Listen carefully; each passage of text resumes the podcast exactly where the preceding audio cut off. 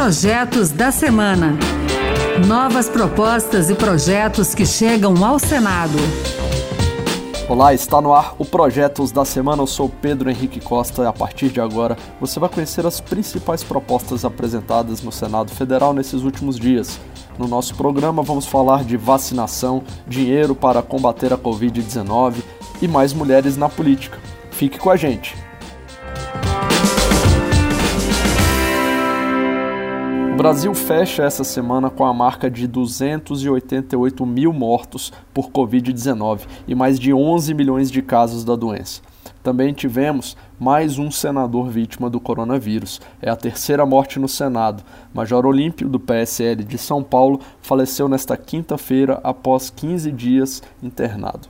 O clamor pela vacina cresce a cada dia no país, que tem os piores índices de imunização da Covid. Até agora, pouco mais de 5% da população foram vacinados. Nos Estados Unidos, por exemplo, mais de 20% já estão imunizados. A senadora Rose de Freitas, do MDB do Espírito Santo, pediu a criação da Frente Parlamentar por Vacinas Urgentes, para promover uma ação conjunta com os governos, laboratórios, fornecedores de oxigênio e outras instituições que atuam diretamente ou indiretamente no processo de imunização e controle da Covid-19. Rose de Freitas lamenta que o Brasil tenha demorado tanto para priorizar a compra de vacinas. Segundo ela, essa frente parlamentar pode representar um esforço político para agilizar a imunização em massa. Nós estamos diante de lockdown, do quadro gravíssimo e as perspectivas desanimadoras que nós temos. A ampla vacinação é a esperança, senhor presidente, e a meta a ser alcançada. Em nosso país, essa situação é ainda mais grave porque não houve um preparo prévio e que nós estamos correndo atrás do prejuízo, um preparo que assegurasse a imunização tempestiva da população. Ainda na linha de frente de combate à Covid-19, vamos falar de um projeto que prioriza a vacinação de grávidas. A senadora Daniela Ribeiro, do Progressistas da Paraíba, sugere que gestantes sejam incluídas no calendário prioritário de imunização do governo. Ela cita estudos médicos que comprovam que as mulheres grávidas, por conta de alterações no organismo em função da gestação, se tornam um grupo de risco em relação ao coronavírus. A ideia da senadora Daniela Ribeiro é que as grávidas sejam vacinadas logo após as pessoas com mais de 65 anos a gente continua tendo a pandemia como tema. Essa proposta tem o objetivo de destinar todo o dinheiro recuperado pela Operação Lava Jato para ações de combate à Covid. O autor do projeto, senador Confúcio Moura, do MDB de Rondônia, propõe que os bens e recursos recuperados sejam aplicados pelo Ministério da Saúde ou transferidos aos estados, municípios e ao Distrito Federal. Os contratos permitiriam, segundo Confúcio, que cada ente federado definisse as ações prioritárias do uso do dinheiro e da prestação de contas à União. Agora, dois projetos que tratam de aumento dos preços de remédios no país. O primeiro deles proíbe o reajuste de medicamentos durante este ano. O autor, senador Lazier Martins, do Podemos Gaúcho, acredita na proteção das famílias que estão enfrentando o coronavírus, principalmente daquelas que têm doenças crônicas e necessitam do uso contínuo de remédios. O outro projeto, que vale destaque aqui no nosso programa, suspende uma autorização do governo de reajuste de 4,88% nos preços dos medicamentos. Para o senador Fabiano Contarato, da Rede Sustentabilidade do Espírito Santo, não é justo que o governo autorize esse aumento no momento de calamidade, desemprego e mudanças nos contratos de trabalho. Para designar um relator e para colocar em pauta esse PDL de minha autoria, que vai sustar essa resolução, na certeza de que nós estaremos contribuindo também nesse momento de crise, de pandemia, de crise sanitária, crise política, crise social, crise trabalhista. Chegou a hora de falar de medidas provisórias. O Congresso Nacional vai começar a analisar as MPs que abrem caminho para o pagamento da nova rodada do auxílio emergencial.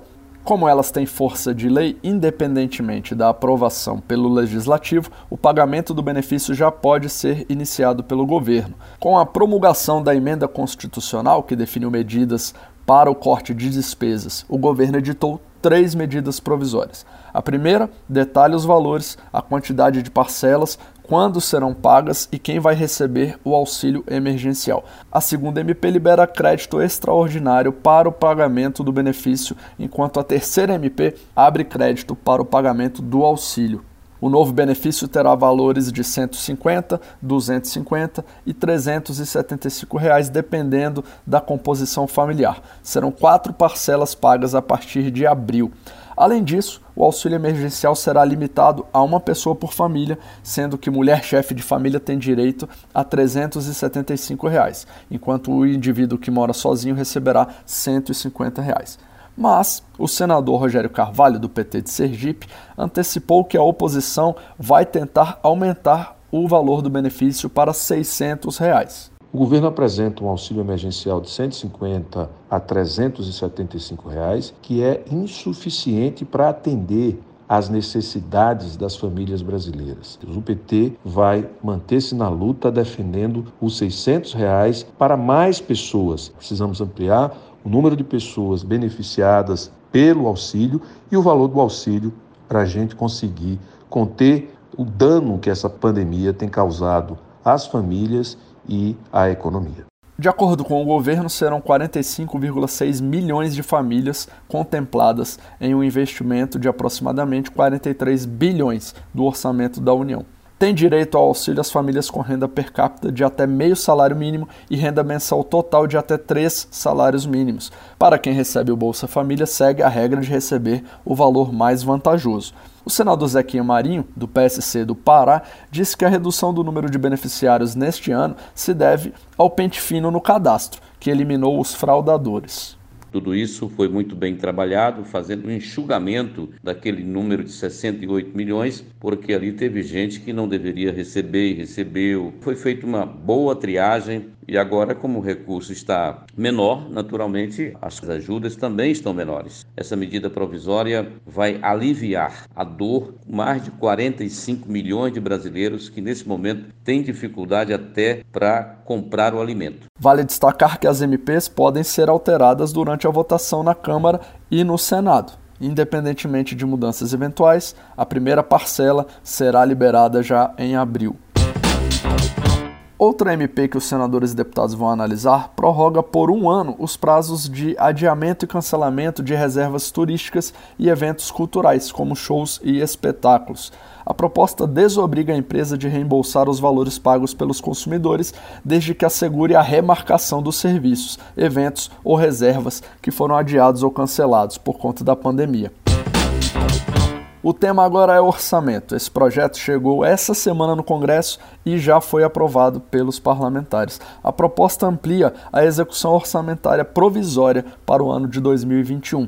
O objetivo é incluir nela financiamento de políticas públicas e salários de servidores.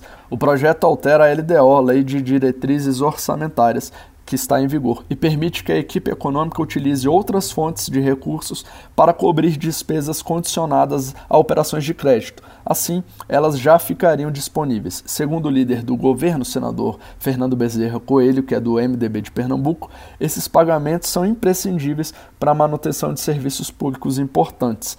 Entre essas despesas contempladas estão repasses para o Fundo de Manutenção e Desenvolvimento da Educação Básica que é o FUDEB, e operações de caminhão-pipa na região do semiárido nordestino. Para finalizar o projeto da semana de hoje, eu vou falar de uma proposta que busca mais igualdade entre homens e mulheres na política. Estamos em março, mês da mulher, e a pauta do Senado está voltada também a projetos que aumentem os direitos femininos. Essa proposta define que as chapas de candidatos a cargos do executivo, em todos os níveis, para presidente e vice, governador e vice, prefeito e vice, deverão ser compostas por candidatos dos gêneros masculino e feminino. A senadora Elisiane Gama, do Cidadania do Maranhão, decidiu apresentar essa proposta e cita que a presença feminina na política é pequena, representa apenas 16% do total de eleitos em 2018, por exemplo. A ideia de Elisiane Gama é ampliar cada vez mais a participação das mulheres nos cargos políticos. Segundo ela, deve haver uma proporcionalidade entre a representação das mulheres na política e o número de mulheres que fazem parte da população brasileira, que é mais da metade. É isso aí, o Projetos da Semana fica por aqui. Você pode participar das leis do país, acesse o portal E-Cidadania no site do Senado.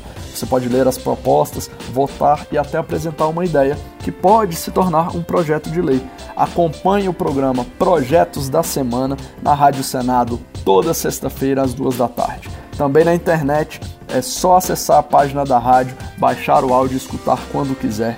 E o podcast, claro, está nas principais plataformas. Eu sou Pedro Henrique Costa, muito obrigado pela sua companhia e até o próximo Projetos da Semana. Projetos da Semana. Novas propostas e projetos que chegam ao Senado.